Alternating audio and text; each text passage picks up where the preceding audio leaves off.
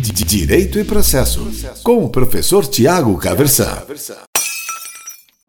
Hoje eu quero conversar com você sobre um livro interessantíssimo e de leitura que me parece fundamental nesses tempos que nós estamos vivendo. O nome do livro é O Novo Iluminismo e o autor é chamado Steven Pinker. Ele é um psicólogo nascido no Canadá, em Montreal, e que é professor lá da Faculdade de Psicologia, do curso de Psicologia lá de Harvard, tá certo? E o livro foi lançado lá nos Estados Unidos em 2018. A primeira edição do livro aqui no Brasil é já de 2018 também. O que eu tenho aqui comigo é uma primeira reimpressão desse livro que foi feita em 2019.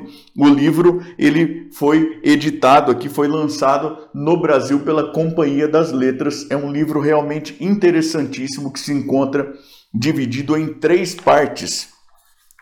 Na primeira parte, o professor Steven Pinker se dedica a tratar do iluminismo. O que, que seria o espírito iluminista e por que que é, é, um tanto quanto complicado aí pensar em iluminismo, como que a gente às vezes é vítima de vieses cognitivos e ele trata isso com muita propriedade por ser professor de psicologia.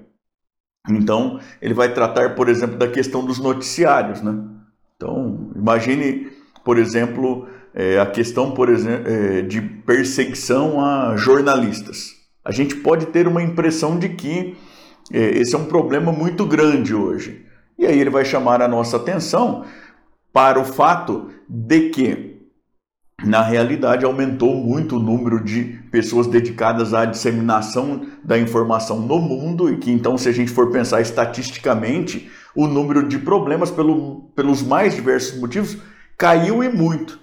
A questão é que a normalidade não dá notícia, o que dá notícia é a anormalidade. E a notícia atualmente chega muito mais longe em um tempo muito mais curto. Isso pode nos, ir nos dando a impressão, ter acesso a notícias que sinalizam alguma preocupação de que é, o mundo foi piorando. E o livro é um manifesto em sentido contrário. Então, começa com essa primeira parte de descrição aí do espírito iluminista, do que, que é o iluminismo. Aí vai para uma segunda parte que fala do progresso, de como a gente foi assistindo o progresso é, ao longo do tempo. E ele começa essa segunda parte tratando de algo que ele chama de progressofobia e que contamina inclusive a academia.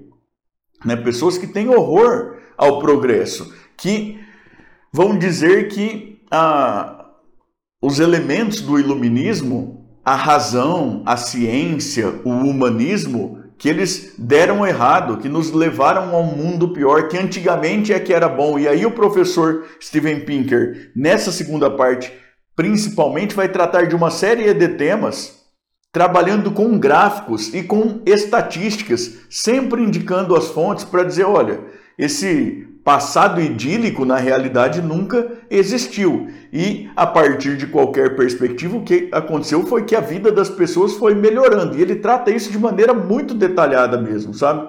Ele vai dizer que a nossa expectativa de vida foi aumentando no mundo inteiro, que os indicativos de saúde das pessoas foram melhorando também, que a possibilidade de alimentação, de fazer frente às necessidades mais básicas também foi melhorando. Ele chega a tratar da desigualdade, por exemplo, que é apontada como um grande problema da modernidade. Ele vai chamar a nossa atenção para o fato de que para a pessoa que está lá na ponta de baixo, o que é mais importante não é que exista uma pequeníssima desigualdade entre ela e quem está na ponta de cima, mas sim que ela que está na ponta de baixo tenha condições de suprir as suas necessidades mais básicas. Dizendo em outras palavras, o que é mais relevante é combater a miséria. E isso e nisso a gente foi tendo sucesso ao longo do tempo. Né? Ele, ele fala: é verdade que a desigualdade é um problema, mas nós não podemos perder de perspectiva que a miséria é um problema muito mais sério do que a desigualdade, e nisso a gente foi conseguindo acertar. Vai tratar até de meio ambiente, da paz. Né? É...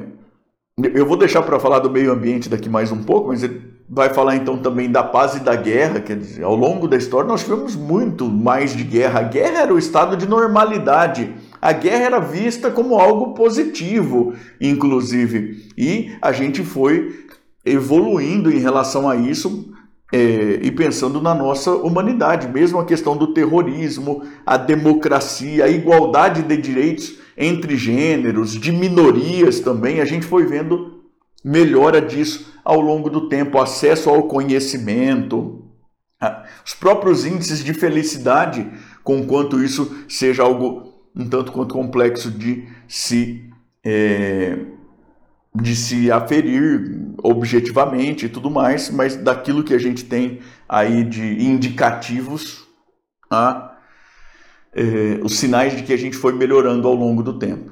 Há ainda desafios, e o livro não foge desses desafios, né? a resposta do, do livro é de que há ainda desafios. Por exemplo, em relação ao meio ambiente, por exemplo, em relação às matrizes energéticas. Mas ele sempre vai lembrar que, bom, a gente olha para o passado, o passado não era é, tão um sonho assim como algumas pessoas gostariam de acreditar. Né? O passado não era um passado de harmonia plena com a natureza, assim como nós, uma parte de nós gostaria de acreditar o acesso à energia mesmo é um dos grandes desafios da humanidade desde sempre. Quanto que uma pessoa tinha que trabalhar para ter acesso a uma hora de iluminação que permitisse estudo na parte da noite, por exemplo, ao longo dos últimos milênios? E como que isso foi ficando algo prosaico para a gente com o tempo? Como que o nosso dinheiro foi conseguindo comprar mais coisas? E como foram surgindo coisas que nem se conseguia imaginar, por exemplo. É, hoje, com muito menos de trabalho, um trabalhador consegue comprar uma geladeira, por exemplo. Mas séculos atrás nem existia geladeira. Né? Então, isso é fruto do progresso. E aí ele chega à, terceira parte em que ele vai é, concatenar com esses desafios, né? Qual que é a melhor ferramenta que a gente tem para enfrentar esses desafios e para conseguir, conseguir bons resultados? É negar o espírito iluminista? Não. A gente tem que investir naquilo que dá certo. Que o tempo mostrou até aqui, pelo menos, que, que dá bons resultados. Que é justamente investir na razão, na ciência, no humanismo, no espírito humanista. Razão, ciência, espírito humanista e olhos para o progresso. Isso durante todo o livro, de maneira muito detalhada, calcado em um levantamento exaustivo de dados, em muito de estatística, tudo demonstrado em gráficos. Nesses tempos em que a gente assiste aí apelos ao obscurantismo, é, discurso tanto de que antigamente é que era bom, que as coisas pioraram demais, que nós estamos levando, é, que a melhor fase sempre já passou, né? É, que daqui para frente é só para trás, para fazer menção a, a piadinha aí, né? Ou, ou daqui para cima é só para baixo, qualquer coisa nesse sentido. O livro é realmente um, um refrigério muito importante, uma lembrança muito importante de que existem valores, esses valores iluministas, que são valores que têm proporcionado sensível e muito considerável melhora de vida para as pessoas ao longo do tempo e é com base nesses valores e nessas estratégias que a gente deve continuar procurando melhorar a vida das pessoas e a nossa relação com o mundo, inclusive. O livro é realmente muito, muito, muito interessante. Eu recomendo fortemente a leitura porque vale cada página, cada parágrafo, cada segundo do seu tempo dedicado à leitura, tá certo? Direito e processo, com o professor Tiago Caversan.